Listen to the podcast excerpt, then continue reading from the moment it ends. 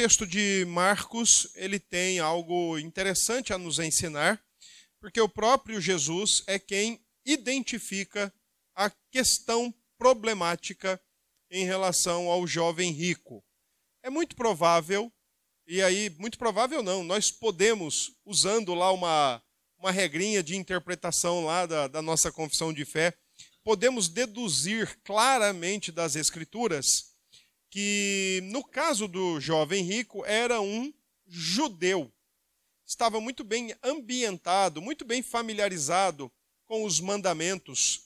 Ele procura o Senhor, ele reconhece em Jesus ser esse um mestre, e isso não era muito difícil, todos praticamente que tinham contato com o Senhor o reconheciam. É bem verdade que, ora, o reconheciam como mestre, ora, o reconheciam como profeta. E aqui, no caso, o jovem rico se aproxima dele e diz: Bom mestre. É interessante porque é, ele está deixando de reconhecer Jesus como o Deus encarnado, o Filho de Deus encarnado, e olhando para Jesus apenas na perspectiva de algum mestre, ou um bom mestre, ou mais um mestre. E é por isso que Jesus então dá essa resposta aí, né? Por que, que me chamas bom? Bom é um só que é Deus. Em outras palavras, Jesus está dizendo para ele: olha, é assim que você me vê ou não? Porque se você não estiver me vendo assim, então é só ele mesmo, né? Sua visão está errada. A pergunta do jovem é até mesmo uma pergunta legítima. Olha, o que é que eu vou fazer ou o que é que eu posso fazer para herdar a vida eterna? Uma pergunta legítima, uma pergunta verdadeira, uma pergunta genuína. E o Senhor Jesus então responde na mesma medida: olha, você quer fazer alguma coisa? Faça os mandamentos ou cumpra os mandamentos, observe os mandamentos. Às vezes a gente tem essa percepção, né? Que eu não quero entrar aqui num assunto para não criar um parênteses muito grande. É, mas a gente às vezes tem a percepção que salvação é por graça. E nós estamos certos com essa percepção. Entretanto, esta graça, ela foi ela era necessária que ela fosse conquistada. E ela fosse conquistada através de uma obediência. Em outras palavras, não é porque Adão pecou lá no início e nós, consequentemente, herdamos a sua natureza, herdamos a sua corrupção e a sua culpa, é, que Deus exigiu apenas de Adão 100% de obediência. E da gente ele não exige nada. Ele não mudou, ele continua exigindo 100%. O problema é que a gente não consegue oferecer 1%. 0,0000001%. Não mudou a forma, não mudou a exigência. A exigência continua sendo a mesma. Eu quero é 100%. Mas nós não conseguimos oferecer um milésimo, nada, absolutamente nada. Então, quando o jovem rico está perguntando, ele pergunta: olha, o que é que eu vou fazer? Uai, cumpra os mandamentos, não houve mudança. Cumpra, consegue? É. E aí o jovem rico diz: quais? E então o Senhor Jesus menciona todos os mandamentos da segunda tábua da lei. Aqueles que nós relacionamos eles como mandamentos que devem organizar e orientar a nossa vida em relação ao próximo, eh, sem nenhuma desconexão com os primeiros mandamentos ou a primeira tábua. E o jovem rico diz: Olha, esses eu já tenho conhecimento e eu já tenho até mesmo praticado. Só que quando Jesus menciona para o jovem rico os mandamentos da segunda tábua, ao invés de Jesus mencionar seis, que são seis, Jesus menciona apenas cinco. E ele não menciona o não cobiçarás. Ele menciona a questão do não matarás, não adulterarás, não furtarás, roubarás, não dirás falso testemunho, não defraudarás ninguém e honra teu pai e tua mãe. E ele não fala do não cobiçarás. Só que, mesmo assim, o jovem diz: Não, esses daí eu já estou tô, tô em ordem. Esses daí, se depender desses, eu já estou salvo. Estou garantido. Como a lei de Deus, ou você cumpre 100 ou você não cumpre nada, não adianta, de 10 não adianta 9, de 100 não adianta 99. Ou é 100 ou não é. Ou é 10 ou não é. Então o Senhor Jesus, de uma outra forma, fala o seguinte para ele: olha, então está faltando só uma coisinha, pequena, básica. Vai lá, pega tudo que você tem, vende, dá aos pobres e depois você me segue. Nesse momento, o Senhor Jesus não só identifica o pecado do jovem rico, o grande pecado, que serve de obstáculo para a sua peregrinação de fé em Cristo, como também identifica o seu próprio ídolo. Ou identifica a idolatria do seu próprio coração. Por que nós podemos dizer isso? Primeiro, porque o jovem se sente extremamente constrangido com a palavra de Jesus e vai embora. Segundo, porque o próprio Jesus ensina que aquele era o ídolo daquele jovem, como também é de muitos tantos outros. Lembrem-se que a idolatria é você dar o status de Deus, do Criador, do Senhor, do provedor, a qualquer coisa ou pessoa dentro da realidade. Então, se, você, se nós usamos alguma coisa dentro dessa realidade criada para ter segurança, prazer, uh, estabilidade, proteção, resolver conflitos no coração, pacificar o coração, se nós usamos qualquer coisa dessa realidade para fazermos isso conosco mesmo, então aí já está se configurando uma idolatria. Que nós estamos pegando algo ou alguém da realidade criada e estamos depositando a nossa confiança no intuito de buscar aquilo que só o Deus único, o Deus bíblico, o Deus verdadeiro, pode nos dar em nosso coração e em nosso íntimo. Então o Senhor Jesus diz para ele o quê? Como diz para os seus discípulos o seguinte: como será difícil ou como é difícil aqueles que confiam nas riquezas entrarem no reino de Deus, porque já estabeleceram para si o seu próprio ídolo ou o seu próprio Deus. Assim, portanto, não tem como adentrar o reino dos céus. E aí os discípulos, eles ficam consternados com aquela palavra de Jesus. Ele diz: "Ora, então quem é quem é que pode se salvar? Quem é que pode entrar no reino? Parece que a pergunta dos discípulos é mais ou menos assim: ó, quem é que não está livre de um ídolo nesse mundo? E quem é que vai conseguir se livrar ou se safar do seu próprio ídolo para adentrar no reino de Deus? A resposta de Jesus é: aquilo que é difícil, aquilo que é impossível para os homens, ou seja, se livrarem dos seus próprios ídolos, é possível para Deus. E na sequência, eu acho isso tão legal, que na sequência Marcos mostra que o problema não estava só com aquele jovem, mostra que o problema também estava dentro do colegiado apostólico. Quando Pedro diz assim: Ei, nós trocamos tudo para te seguir. A gente pode olhar para a pergunta de Pedro, para a fala de Pedro, a partir do verso 28, que diz assim: Então Pedro começou a dizer-lhe: Eis que nós tudo te deixamos e te seguimos. E aí, o que nós vamos ganhar com isso?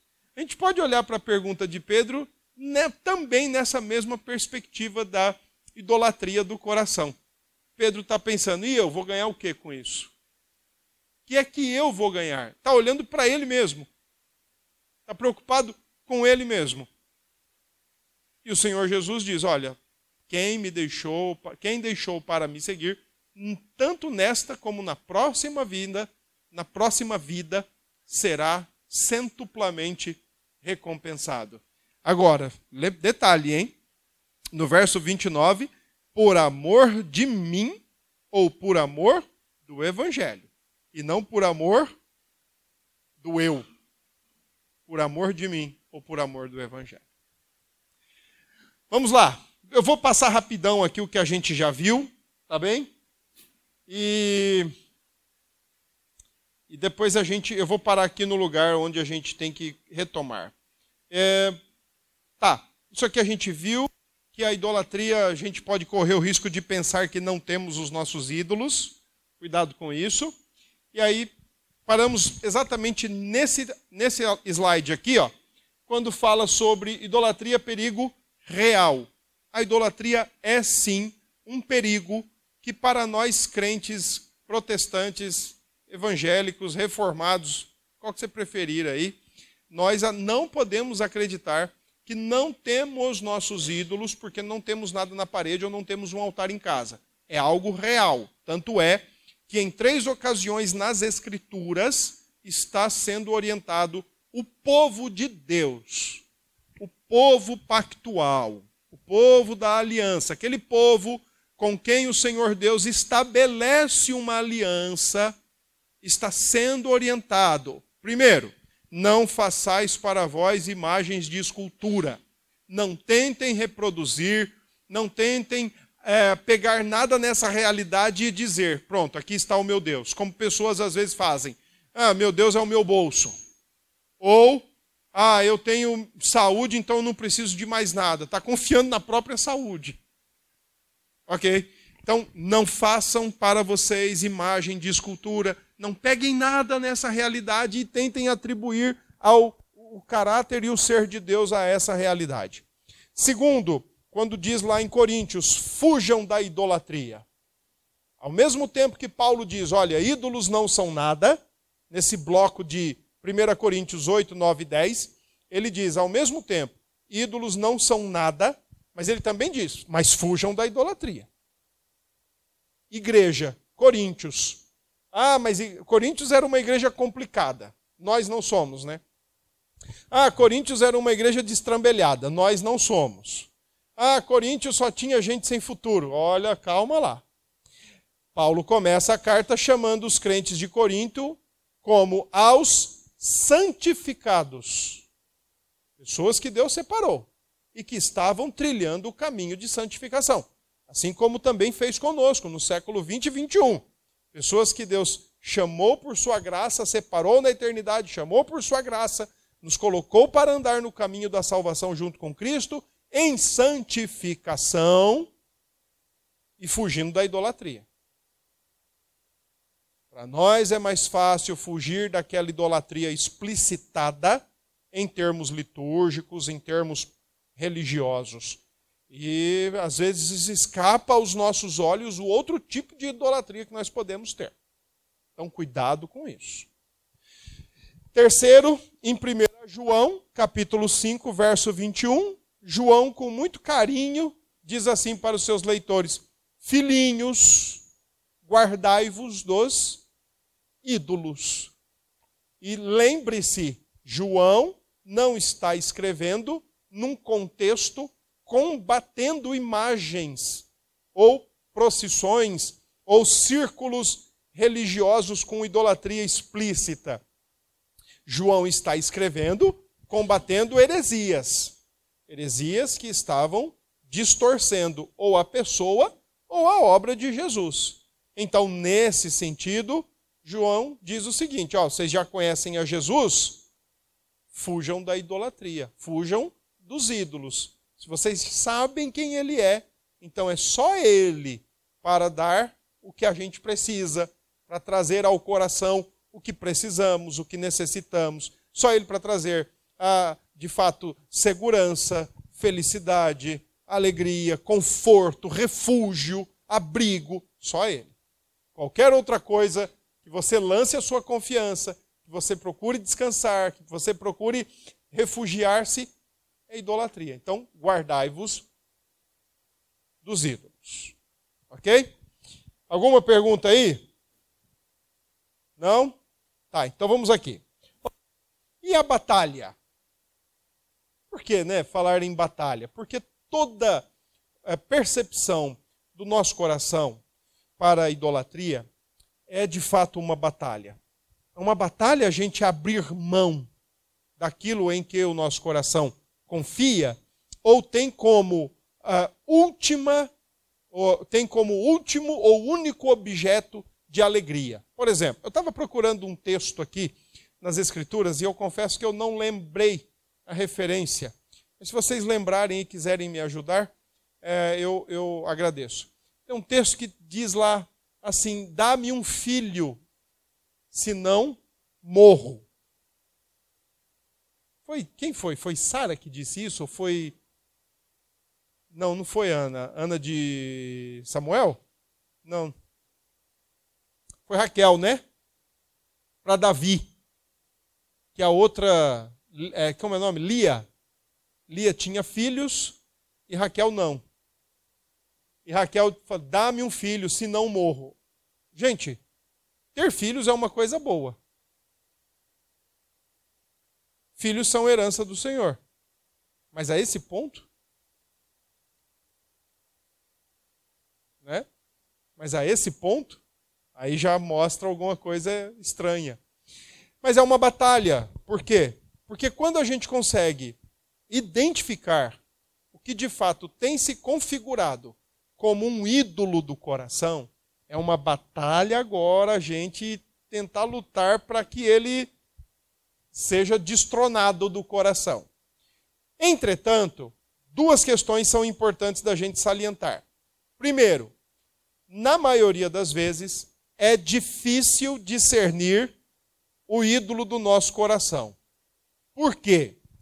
Primeiro, porque o coração é enganoso.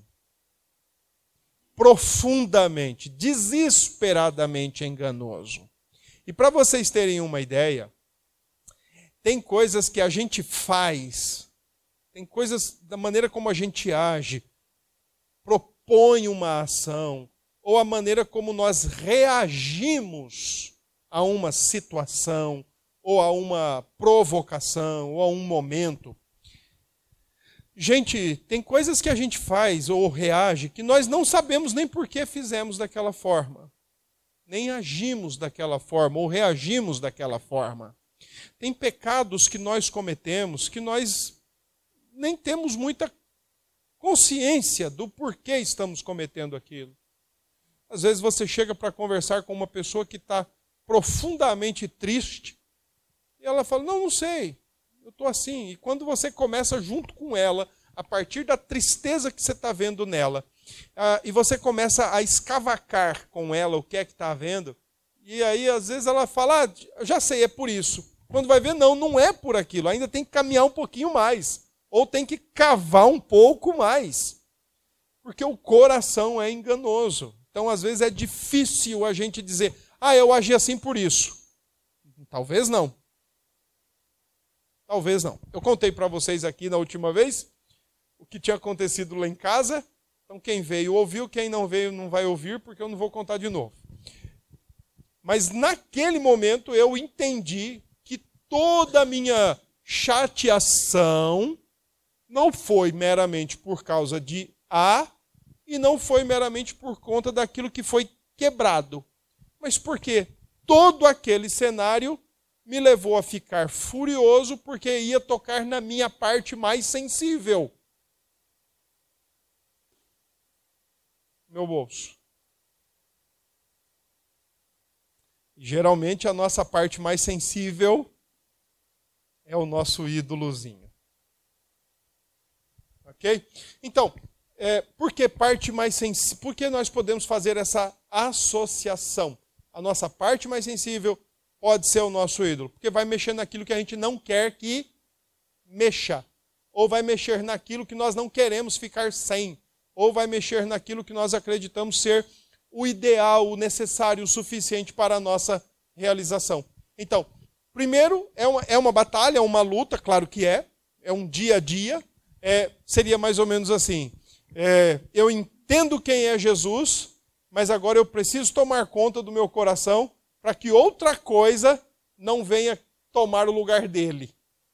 No sentido de confiança, descanso, refúgio, satisfação e tudo mais, que só o Criador pode nos dar. Ah, Lembram do teste de Deus a Abraão? Gênesis 22, quando Deus disse a Abraão: Toma seu filho, seu único filho, e diversas vezes tem essa ênfase, né? Toma teu filho, teu único filho, vai lá e me oferece em sacrifício ao Monte Moriá, lá no Monte Moriá. Ah, que interessante essa passagem, porque além dela ser uma passagem de teste, teste da fé de Abraão, a gente também poderia olhar para essa passagem como a passagem onde o próprio Deus ajuda Abraão a remediar o seu próprio coração. Não colocar o seu único filho acima do seu amor e da sua obediência ao próprio Deus. Também pode olhar nesse viés aí. Entenderam a, a questão? Ela pede o seu único filho. Nossa, mas eu só tenho ele. Detalhe, hein? No mesmo lugar em que Abraão é testado, é o mesmo lugar em que Jesus é ofertado. Olha que interessante. Tá? É difícil discernir, porém é possível lutar contra essa idolatria do coração. Pô, mas está meio contraditório, né? Como é que eu vou. Como é que é difícil lutar, mas ao mesmo tempo é possível? É, primeiro, é difícil porque nós vamos usando aí uma linguagem mais, mais ilustrativa. É difícil porque nós vamos mergulhar em águas mais densas. E mergulhar em águas mais densas é buscar respostas na raiz do problema. Lembrem-se, nosso coração é idólatra por causa do pecado e não por causa de outras pessoas. As minhas idolatrias, a idolatria que eu tenho, não é por causa da minha mãe, nem por causa do meu pai, nem por causa do sistema, nem por causa da sociedade, nem por causa do presidente, é porque o meu coração é caído mesmo. É? Então, é, buscar entender lá a raiz do negócio não é ficar lembrando assim, ah, deixa eu ver os traumas que eu sofri na infância. Deixa eu ver o que minha mãe me falou na infância, meu pai me fez isso na infância. Não é por aí. Ok? É discernir o próprio coração. E nós vamos ver isso daqui a pouco. Agora, possível lutar. Se não fora, se não fosse possível, eh, então você tem que pegar Êxodo 20 não fareis para vós imagem de escultura, você tem que passar uma, um errorex ali e apagar esse texto da sua Bíblia. Se não fosse possível, você também tem que pegar Coríntios 10, 14 e fazer o mesmo, apagar esse texto. Se não dá para lutar. E você tem que pegar 1 João 5, 21, filhinhos, guardai-vos dos ídolos, e a mesma coisa, apague esse texto porque são três imperativos. E eu vou falar um pouco sobre isso. Imperativo, e aí eu queria que você começasse a raciocinar. Imperativo é o quê? É uma uma ordem. Não é isso? É um mandar mandamento. Subjuntivo é o quê? O que, que indica? Obrigado o que, que indica o subjuntivo quando ele é usado na língua portuguesa? Bora, redação. O que, que é um subjuntivo? Já esqueceu tudo. Não. Subjuntivo é um modo que indica o quê? Hã? Não. Meu Jesus. Meu Jesus, é não. Subjuntivo é um modo que indica dúvida, possibilidade. Tanto é que você, quando conjuga o verbo no subjuntivo, como é que fica? Eu ame. Eu amasse. Lembra? É que aí você coloca lá, disfarçadamente, imaginariamente, você coloca lá a palavrinha. Que eu ame. Se eu amasse. Quando eu amar. Sempre indica possibilidade. Agora, no português existe, além do imperativo e do subjuntivo, existe o indicativo. E o indicativo indica o quê? Fato. Muito bem. Se você perceber, a relação bíblica, ela sempre é uma relação em indicativo e imperativo. Deixa eu dar um exemplo para vocês. Abra aí a Bíblia em Êxodo 20. Abra aí, Êxodo, capítulo 20.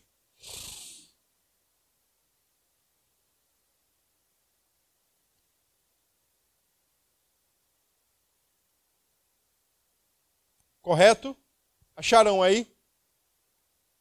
Achou aí, irmão? Êxodo 20, legal. Então, olha como começa o texto. Então falou Deus todas estas palavras. Versículo 1 é uma breve narrativa, não é isso? Moisés está dizendo, ó, Deus falou assim, ou Deus disse todas estas palavras. Verso 2, olha aí agora, ó. Eu sou o Senhor teu Deus que te tirei da terra do Egito, da casa da servidão. Isso é um subjuntivo, indicativo ou imperativo? Hã? Fala, Talita. Indicativo. Deus está dizendo: Meu, eu sou e pronto, acabou. Eu sou o Deus, o teu Deus, o Senhor, o teu Deus. Eu fiz isso, tirei vocês da terra do Egito. Eu fiz mais isso, da casa da servidão. Esse é um indicativo. Agora, verso 3: Não terás outros deuses diante de mim. Agora vem o imperativo. Todo imperativo ele está baseado num indicativo. Em outras palavras, toda ordem que a Bíblia nos dá, ou todo mandamento que Deus ou o próprio Jesus nos dá, é baseado num indicativo.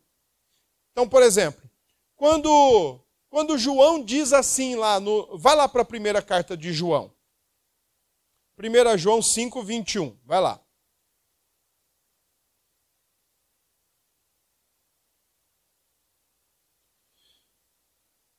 1 João 5, 21, tá? O que é que diz? Filhinhos, guardai-vos dos ídolos. Legal. Só que veja o verso 20. Olha o indicativo do verso 20.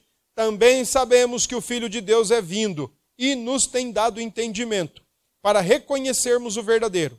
E estamos no verdadeiro, em seu Filho Jesus Cristo. Este é o verdadeiro Deus e a vida eterna. Por que, que eu por que, que eu recebo a ordem de me guardar de ídolos? Porque indicativamente ou fatualmente eu já sei quem é o verdadeiro Deus. Se você olhar para Efésios, por exemplo, nos três primeiros capítulos de Efésios, você só vai achar indicativo. Do capítulo 4 em seguida, você só vai encontrar imperativo capítulo 1 a 3 você vai encontrar a Trindade trabalhando pela igreja, a igreja sendo tirada da morte, a igreja sendo organizada em meio à inimizade, a igreja sendo o instrumento da bênção e da graça de Deus para as nações. E aí depois vem assim, ó, então agora é o seguinte, hein? Andem em unidade. Façam de tudo para preservar o vínculo da paz. Não não vão de encontro ao trabalho da Trindade. E por aí vai. Em suma, por que, que nós temos que batalhar? Ou por que, que nós precisamos lutar contra toda a idolatria de forma imperativa? Porque de maneira indicativa nós somos novas criaturas. E nós já conhecemos quem é o verdadeiro Deus na pessoa de Jesus Cristo. Alguma pergunta? Alguma dúvida? Alguma questão aí para a gente debater? Não? Ah, é uma dura batalha lutar contra a própria idolatria do coração por alguns motivos. Porque, na verdade, essa batalha às vezes se dá em circunstâncias difíceis, ela se dá em eventuais tropeços, ela se dá na exposição e sofrimentos do próprio indivíduo, e ela se dá nas perdas. Por exemplo, quando um pai ou uma mãe ou um filho perde alguém, quando alguém perde alguém ou alguma coisa e que se lamenta, quase morre porque perdeu. Será que foi porque realmente só perdeu, sem nenhum pejorativo aí, porque perdeu alguém querido ou porque perdeu algo mais? Perdeu aí um ídolo. Né?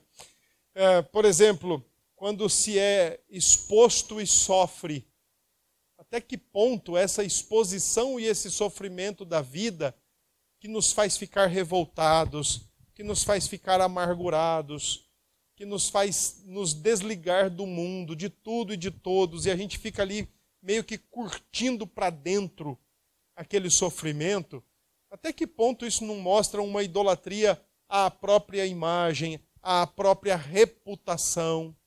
Puxa vida, o que, é que as pessoas vão pensar de mim? Estou sendo exposto. Ou, por que, que eu estou sofrendo tanto? Eu não mereço isso, eu não poderia estar passando por isso. A pessoa às vezes sofre aí um, um estupro, sofre uma traição, sofre coisas que todos, todos nós estamos passíveis de sofrer.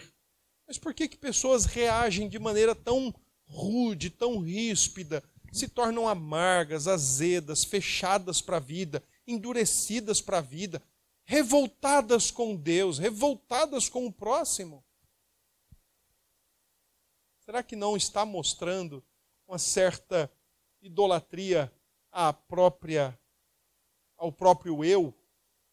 É, uma, uma espécie de eu sou, eu, sou, eu sou tão bom, eu não poderia estar passando por isso. Logo eu, logo eu passar por isso.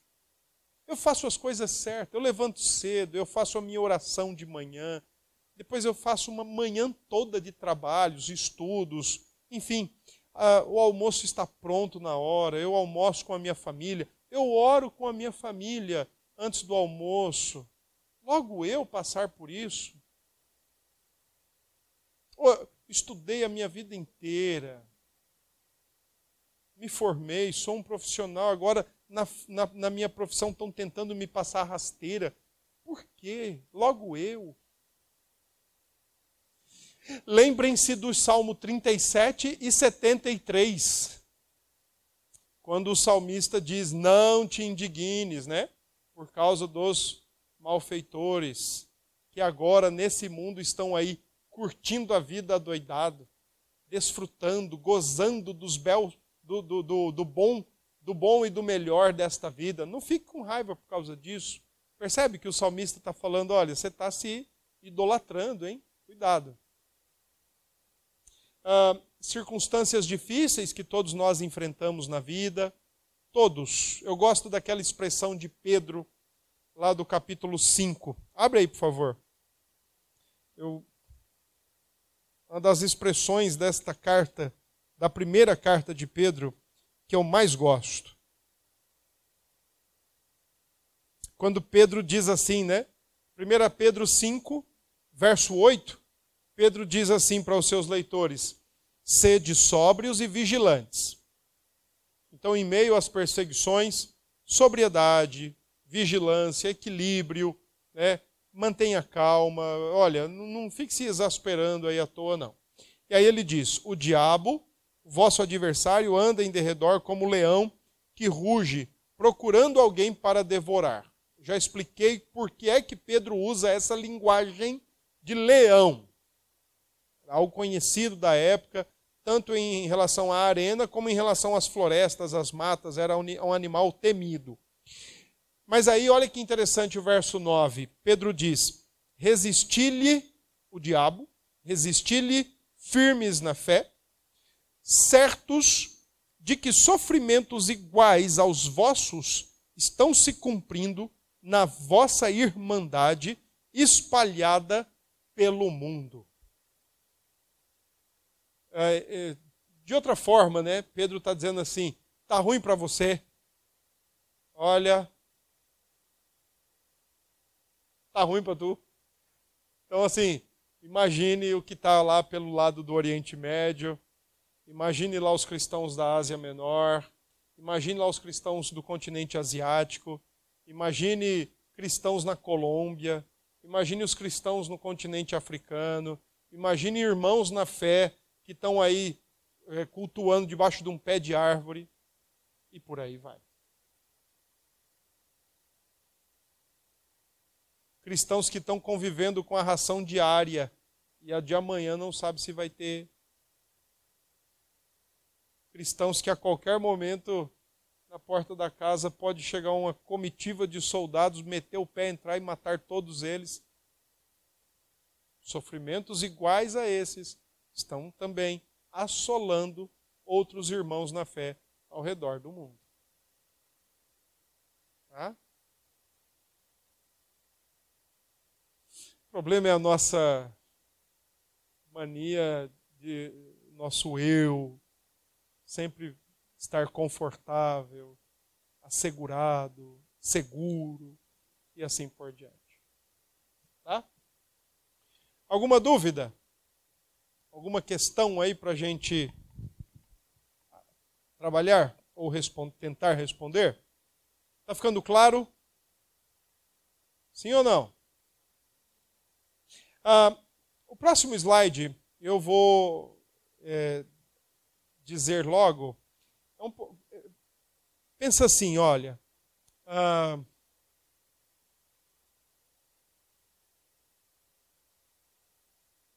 a melhor maneira da gente combater algo é sabendo como aquele que nós vamos combater, ou aquilo que nós vamos nos propor a combater, saber como ele age. Ok? Se você sabe como o seu oponente age, então você sabe como combatê-lo. Na linguagem do videogame, seria mais ou menos assim: você pega lá o chefão, você vê qual é a, sequência dele, você vê qual é a. É, você vê lá como é que ele vai reproduzir os seus ataques. Então você fica preparado. Quando ele levanta, você sabe que ele vai saltar e vai acontecer aquilo. Então você já está meio ali ciente do negócio. Então, é, como é que nós podemos combater idolatria? Primeiro a gente tem que saber qual é a sua dinâmica. E aí eu estava conversando com a Ju aqui antes de nós começarmos o culto, e eu gostei muito, e eu acho que essa é uma boa proposta, eu acho que essa é, uma, é a melhor, na verdade, eu acho. Não nos termos de que não possa aparecer outra, né? Claro. Mas de um autor conhecido nosso que, def, que explica bem direitinho como é que a gente pode tentar identificar ou buscar identificar a dinâmica, como se dá essa idolatria ou como combater essa idolatria? Porque, por exemplo, às vezes o que acontece? Uh, para o desespero dos pais, né? Filhos ficam o tempo inteiro no, no celular. E às vezes o pai fala: Não, tira esse celular, desliga esse celular. Tá, mas o problema não é só o celular. Nós estamos olhando para a casca. Nós estamos olhando para o elemento externo. O verdadeiro problema é interno. Só que nós temos os elementos externos como sinais ou como indicativos de que alguma coisa não está certa. Então, é claro que tem hora que é melhor fazer um, um tratamento radical mesmo. Cortar o mais rápido possível. Por exemplo, se o cara é viciado em pornografia, você tirar o celular dele não vai resolver o problema. Mas dependendo do estágio em que ele estiver, tire o celular. Use um celular daqueles antigos lá, chamados de tijolinho. Que aí você não vai ter acesso à internet, ninguém vai te mandar vídeo para você abrir, para você poder culpar. Ah, eu, eu me viciei porque mandaram um vídeo para mim, mas quem foi que tocou na tela, infeliz? Quem foi? Né? Quem foi que armazenou o vídeo ali? Quem foi que ao longo dos dias ficou o tempo todo ali debruçado em cima daquilo, né? Então, é, é melhor ter um tijolinho daquele antigo. Lembra daquele Nokia 1100, um branquinho que tinha lanterna, que era um sucesso aquilo? Lembram disso? Pronto, é melhor ter um daquele do que ficar vendo pornografia. Seja lá por qual for o motivo. Então, há momentos que é melhor ter um corte radical. Não, não vou mais ter esse celular. Enquanto eu não, não souber me controlar, enquanto eu não lidar com o problema, eu não vou ter mais esse celular. Só que tem um detalhe: o problema não é o, o celular. E o problema também não é a internet. O problema é sempre o idólatra, é o coração idólatra. Mas há casos e casos que precisa de um, de um tratamento meio de choque naquele momento. Ok? E os, os, atos, os atos externos, as, as palavras, as expressões fisionômicas e por aí vai, são sempre indicativos da realidade interna. Então, eu peguei isso aqui de um autor chamado Felipe Fontes, de um livro dele, muito legal, por sinal, e eu quero apresentar para vocês essa dinâmica que ele coloca. Olha aqui que bacana que é o negócio. Lembram que uma vez eu estava trabalhando com vocês aqui e eu disse que no Éden lá era Deus e o homem, e o homem criado para servir, fincado no coração, selado no coração do homem que ele estava ali para servir.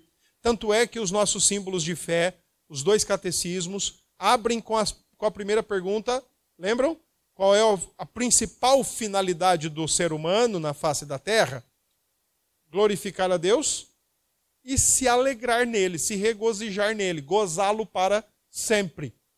Uh, nós fomos criados para servir a Deus. Tá, mas o pecado entra no cenário e destrói essa bela e íntima comunhão, causa ruptura, mas não tirou do ser humano essa programação natural de servir. Porque o ser humano, por essência, é um ser o quê? Isso. O ser humano, por essência, é um ser religioso. Se ele não está servindo a Deus, está servindo a algum Deus. Que pode ser uma pessoa, pode ser um objeto, pode ser uma ideia, pode ser a esquerda, pode ser a direita, pode ser o centrão, pode ser um relacionamento. Tá bem? Pode ser uma descoberta científica ou a própria ciência. Então ele está sempre se apegando a alguma coisa. Só que tem um detalhe: é um, é um ciclo vicioso. Ele acha que aquilo ali o serve, mas na verdade é ele que está servindo, escravizado. No final das contas, o idólatra sempre é escravizado e nunca senhor. Então, olha que interessante. Ele distingue três níveis de idolatria, todos interconectados. Como assim? Primeiro, a estrutural, aquilo que está na base. Ali a palavra poderia ser também alicerce, ou básico, ou raiz. Toda idolatria, ela sempre tem como ponto fundamental e raiz ou básico, ou estrutural, o próprio eu, o próprio indivíduo. Tudo é no sentido de eu.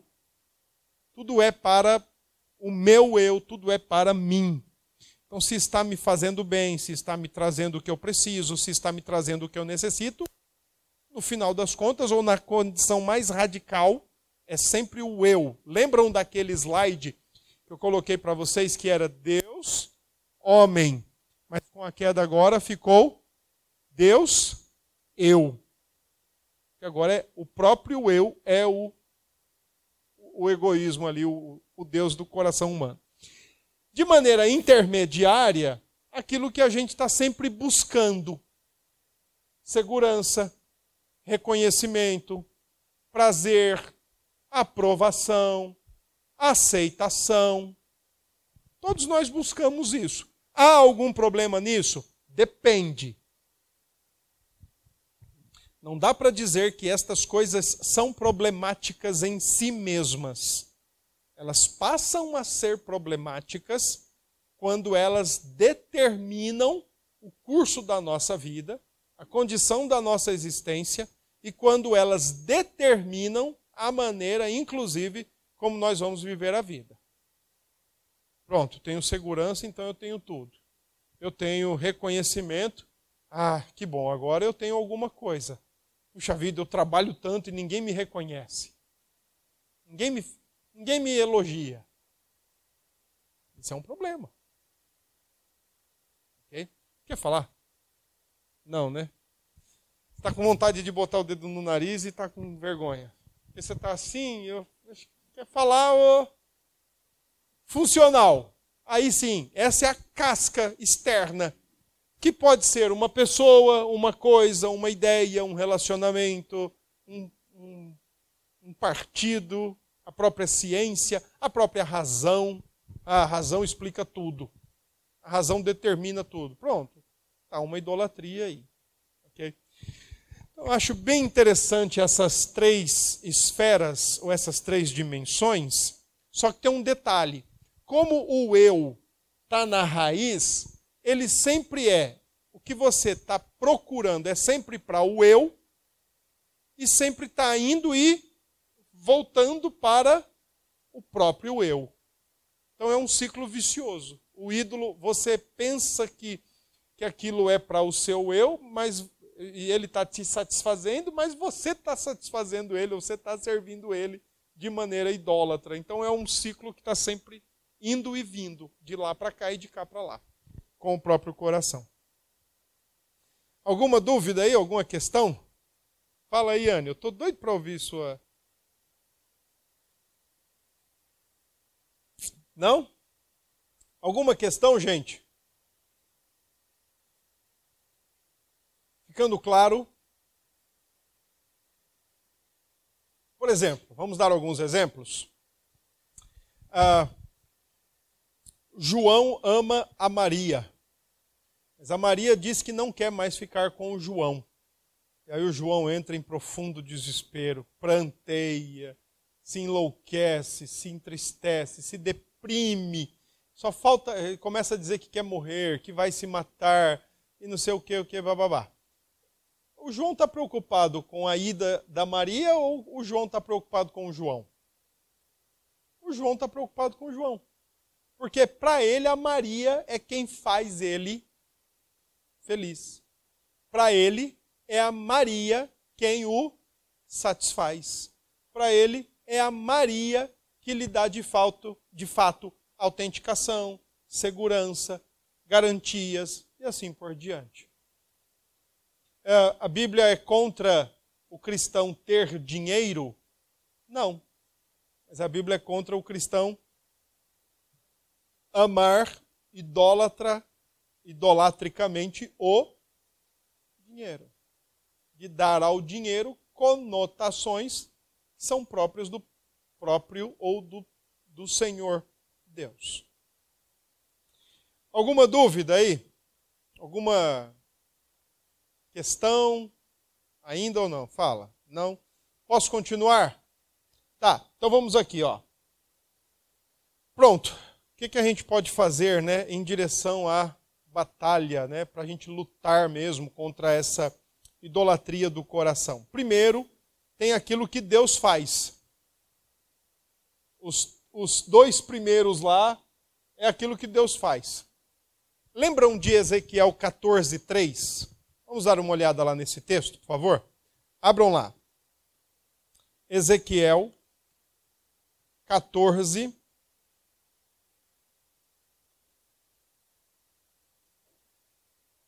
Verso 3.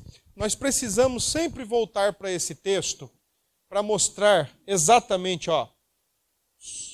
Opa, só um minutinho. Nós precisamos sempre voltar para Ezequiel 14, 3 para exatamente mostrar essa essa tríplice dimensão aqui. Por quê? Olha o que diz Ezequiel 14:3. Filho do homem, estes homens levantaram os seus ídolos dentro do seu coração. Porque idolatria é um problema, é um pecado do coração. O objeto pode ser variado.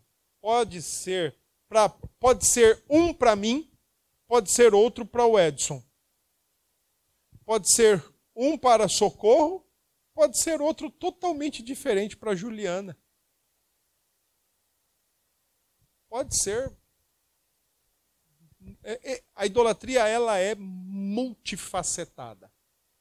Mas ela é sempre um problema do coração, porque não é o problema no, o problema não está no objeto, está na raiz. Que a raiz é o coração. Então, pessoas idolatram a pornografia, outros idolatram a comida. Outros idolatram a droga, o álcool e por aí vai. Outros, e aí eu acho que talvez esse seja de ordem mais comum, idolatram a si mesmo, ou de um jeito ou de outro. Tá? Então, olha o que diz o 14,3. Filho do homem, estes homens levantaram os seus ídolos dentro do seu coração. Tropeço para a iniquidade que sempre têm eles diante de si. Acaso permitirei que eles me interroguem? Como é que Deus, né? Deus está dizendo, eu vou deixar esse povo vir falar comigo? Bom, conclusão. O que, que a gente pode pensar? Uma vez que a idolatria é um problema do coração, logo, onde é que o trato contra, contra a idolatria começa? No coração. Só que a Escritura nos ensina que no coração só Deus acessa. Só Deus acessa. Lembra lá o, o, que a, o que a Escritura nos ensina em Hebreus 4? Vamos dar uma olhadinha lá. Hebreus, lá no finalzinho.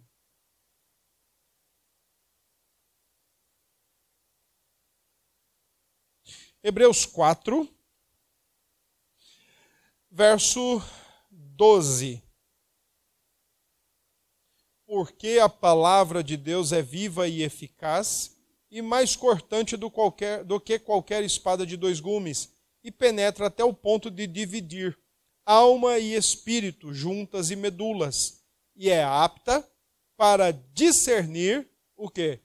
Os pensamentos e propósitos do coração. Lembra daquilo que eu coloquei algum tempo atrás? Vou recordá-los aqui, ó. Ah, por que, que é, eu faço o que eu faço? Ou por que, que eu ajo como eu ajo? Ou por que, que eu sou idólatra como eu sou? O mundão nos diria: você foi reprimido, isso é só um comportamento, mude o seu comportamento e está resolvido. Tire o celular que está tudo resolvido. Ah, falta você pensar mais positivamente ou a culpa é do demônio. Mas a palavra de Deus, que é capaz de sondar e nos dar capacidade, mostrar para que nós entendamos o propósito do nosso próprio coração, a palavra de Deus, de acordo com o autor de Hebreus, diz: se é pecado ou é problema do seu coração. é problema do seu coração. É mais fácil a gente jogar para o outro, seja ele quem for. É problema do seu coração. Tá? Uh, então vamos voltar aqui. Bom, se a fonte geradora da idolatria é o coração, ele precisa ser tratado. E ele é tratado primeiro com Primeiro, não, é, certo da regeneração, como coração trocado, está no mesmo aí. O novo nascimento, a regeneração, o princípio de vida espiritual implantado por Deus. Onde? Coração. Entendam isso, gente. Presta bem atenção nisso daqui, ó. Se, se você tem um problema, é, digamos assim, ah, Lembram que eu coloquei um tempo atrás? Eu acho que foi aqui. Foi nos bancários, hein? Não lembro. Não lembro, mas vamos lá. Se você já foi até a cidade de São Paulo ou já viu pela TV, o rio Tietê. Já ouviram falar, não já? Rio Tietê. Quando você vê as imagens do rio Tietê passando pela capital lá de São Paulo, pela cidade de São Paulo, como é que você imagina aquilo a partir da imagem ali dele. Poluído, que há muito e muito, muito tempo já vem tendo esforços para limpá-lo, para restaurar e etc e tal, e nunca dá certo. sujeira, poluição, fedor, mau cheiro, né? Mas ele é todo daquele jeito? Não é. Tem uma cidade no interior de São Paulo chamado, chamada Tietê. Lá, você tem uma ideia, o rio Tietê passa por lá. E ele é muito mais amplo, muito mais largo no seu leito, água muito mais limpa. E o nascedouro do rio é limpíssimo. Problema então está naquele lugar e não no seu leito ou na sua extensão total, desde o nascedouro. Quando a gente pensa que o nosso problema são as nossas ideias, as nossas palavras ou as nossas ações, a gente está querendo tratar conosco como olhando para o rio Tietê. Ou seja, quando minhas palavras, minhas ideias, meus pensamentos, minhas ações são pecaminosas, é, parece que eu estou vendo só aquele pedaço do rio que passa na capital. E estou esquecendo da fonte, ou estou dizendo que a fonte é limpa. O que, que eu estou querendo dizer com isso? Que os nossos problemas são resultados da nossa fonte de existência. Coração, núcleo. Não dá para dividir como é o rio. É só isso aqui que está errado. A fonte está certa, está limpinha. É a fonte que está poluída. Portanto, tudo que sai dessa fonte já sai poluído, já sai comprometido, já sai corrompido. O que é a regeneração? É Deus mudando minhas ideias? É Deus mudando minhas palavras? É Deus mudando minhas ações? Não. É Deus mudando a fonte delas, de onde tudo sai. Lembram do imperativo e do indicativo? Se Deus mudou a sua fonte, então você também tem que mudar. Ah, eu não consigo. Troque-se, eu não consigo por eu não quero.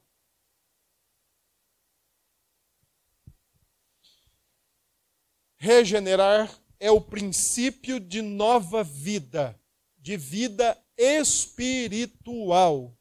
Onde? Nas ideias, nas palavras, nas ações? Não. É a implantação de nova vida pelo Espírito de Deus no coração. É um ato único. Regeneração não é como santificação. Que hoje você pode estar mais santificado que ontem, e talvez amanhã esteja mais santificado que hoje. Ou seja, não é um processo gradativo que tende a crescer e a amadurecer.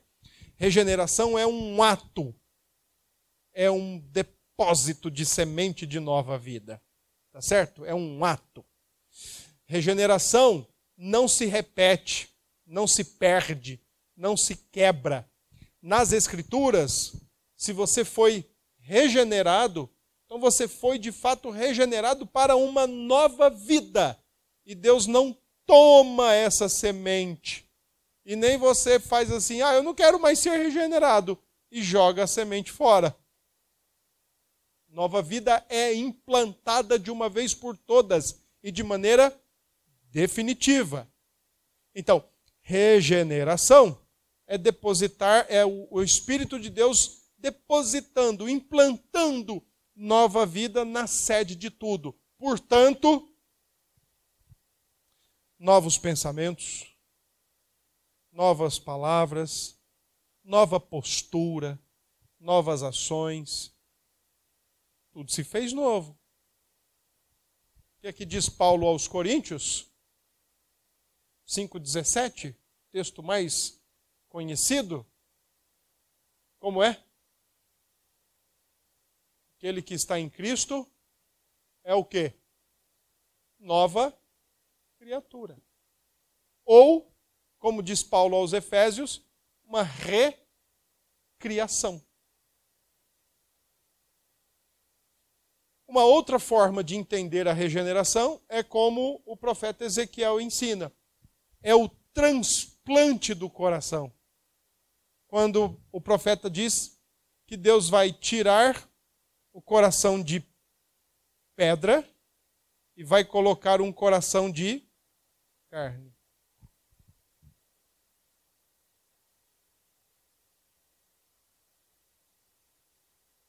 Comento aqui alguma coisa ou não?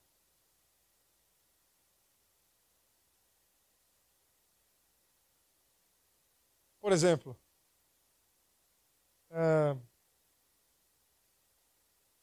é, geralmente, quando, quando pessoas guardam mágoa e rancor umas das outras, elas guardam porque elas estão achando que foram prejudicadas, danificadas de alguma forma, que não podia passar por aquilo que passou, que não merecia passar por aquilo.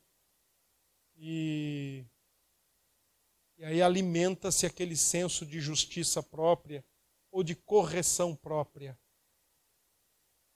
E, e vive, às vezes, como se o coração ainda estivesse endurecido ou endurecendo.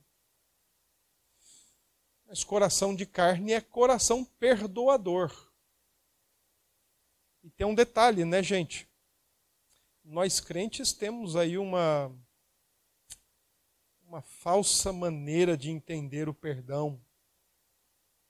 Achar que, ah, eu perdoo, mas eu não quero mais papo. Ou eu não quero mais aproximação. Ah, isso não é perdão.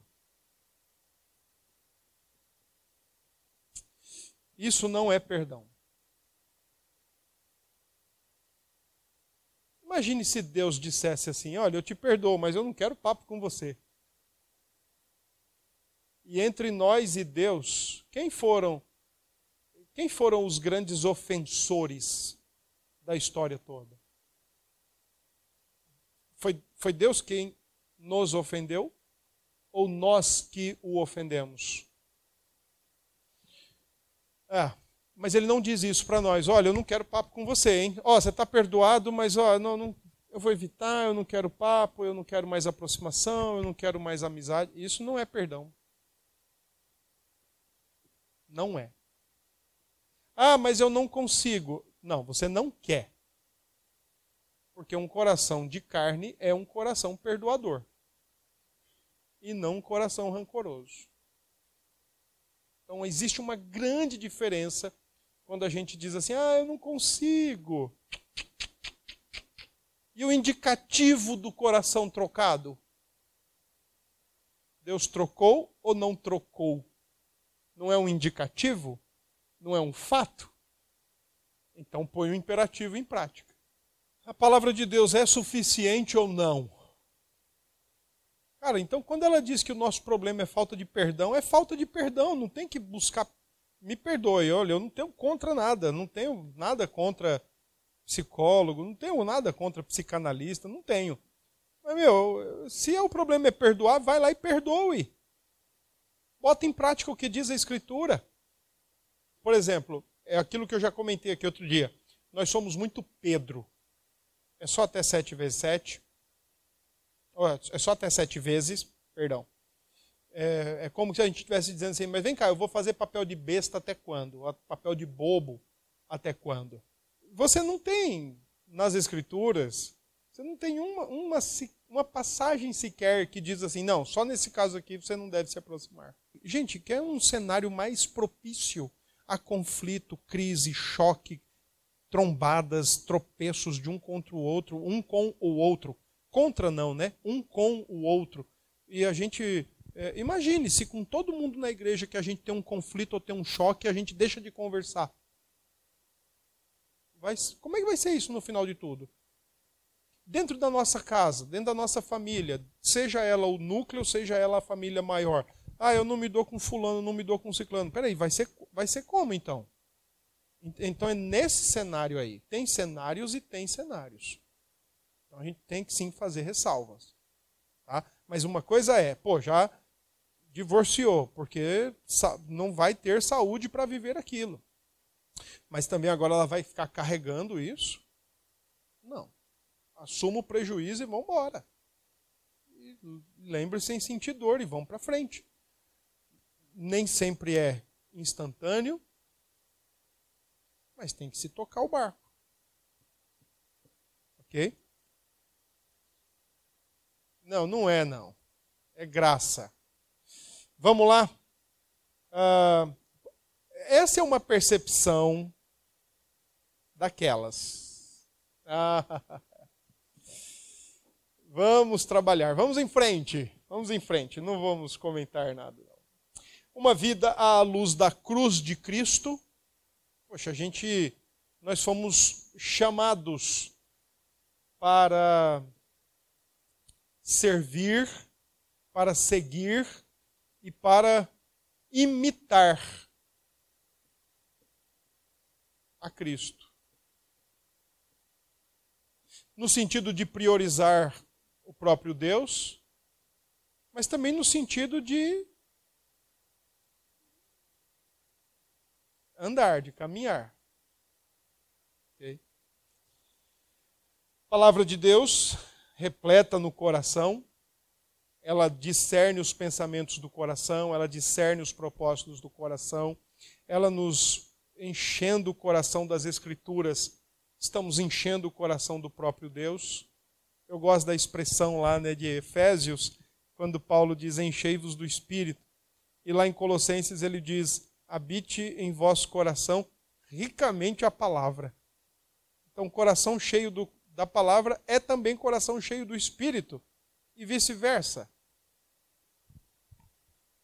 Uh, pensamento nas coisas do alto, pensar mais nas promessas de Deus, nos agarrar mais nas promessas de Deus, especialmente para que o nosso coração não seja idólatra nesse cenário de realidade que a gente vive. Então, às vezes a gente acha que o melhor de tudo seria uma casa na praia. O melhor é a mansão celestial. A gente acha que melhor de tudo seria uma conta bancária recheada. Melhor de tudo, irmãos, é o que Deus tem para nós no novo céu e nova terra melhor para nós, a gente às vezes acha que a, a ciência é a solução para o ser humano. Melhor de tudo é o novo céu e nova terra, lá ninguém vai ficar doente. Sabe? Pensar, na, se, a, se agarrar nas promessas de Deus para lutar e vencer as dificuldades da vida. Uh, ter uma vida de autorreflexão.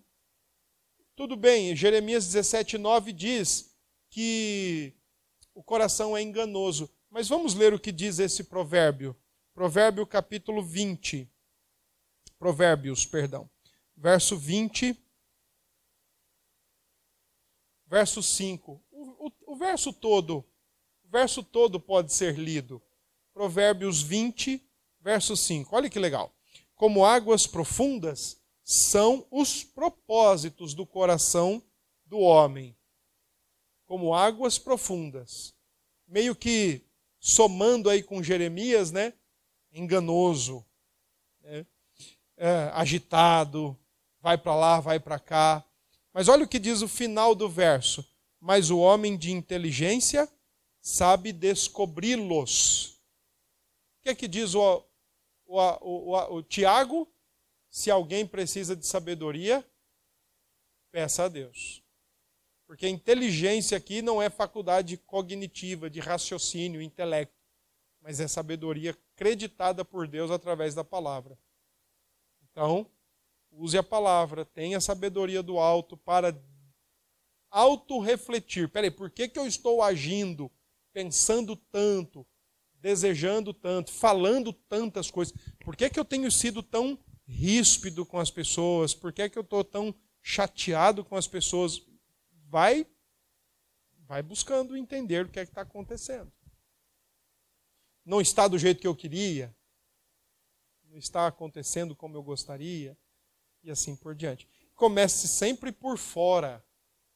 Por que comece sempre por fora? Porque os nossos pensamentos, palavras, gestos, sentimentos, ações são sempre indicativos do que está lá dentro. Então, comece sempre olhando por fora. Olha o que diz esse provérbio aí, 27, 19. Como, uh, 27, 19. Como a água, como na água o rosto corresponde ao rosto. É interessante isso aí, né? Você olha para a água ali paradinha, então você olha, você vê o seu reflexo na água, né? Então, o provérbio está dizendo isso. Você olhar para a água, está trazendo um reflexo seu. Mas olha o que diz o final: assim o coração do homem ao homem. O homem reflete o seu próprio coração. Então, comece a pensar: peraí, por que eu estou assim, ou daquela forma, ou daquela outra forma? Tá bom, então eu vou, nós vamos encerrar por aqui.